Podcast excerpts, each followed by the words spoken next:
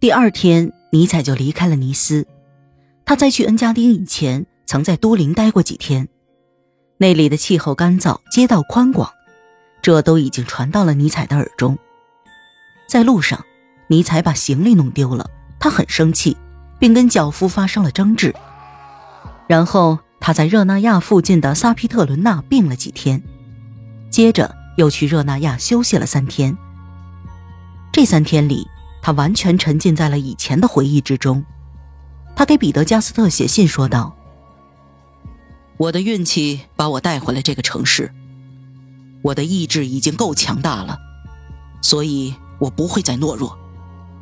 我在这次感到了更多的激情，并对这里产生了感激之情。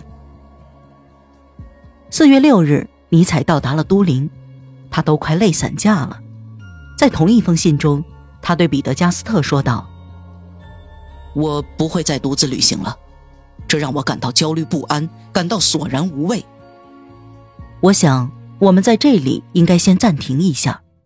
到目前为止，我们都在叙述尼采的思想历程，可是这个历程到现在就要结束了，因为一种来源于身体的力量对尼采造成了很大的影响。有时候人们会说，尼采早就已经疯了，或许他们是对的。因为谁也无法做出明确的判断，或者说，他至少还保持着自己思考的能力，还能够在一定程度上控制住自己。一八八八年，这种能力也消失了。可是尼采的才华还是存在的，他写的东西还是那样犀利、一针见血。他感到极度清醒，可是这种清醒对他来说是一个灾难。因为这会让他更快的毁灭。如果有人要研究尼采生命的最后几个月，我想他会看到某种失控的武器。弗里德里希·尼采不再进行道德研究，虽说这些研究使他的作品上了一个台阶。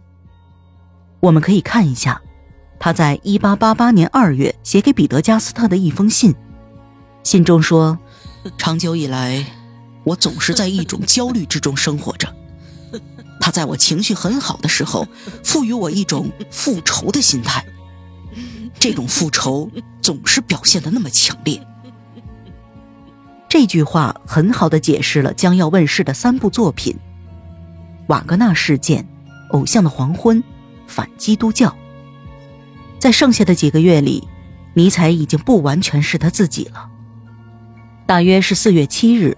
在都灵的尼采意外收到了一封来信，那是乔治·伯克顿斯发的。他告诉尼采说，想要开设关于尼采哲学思想的一系列讲座。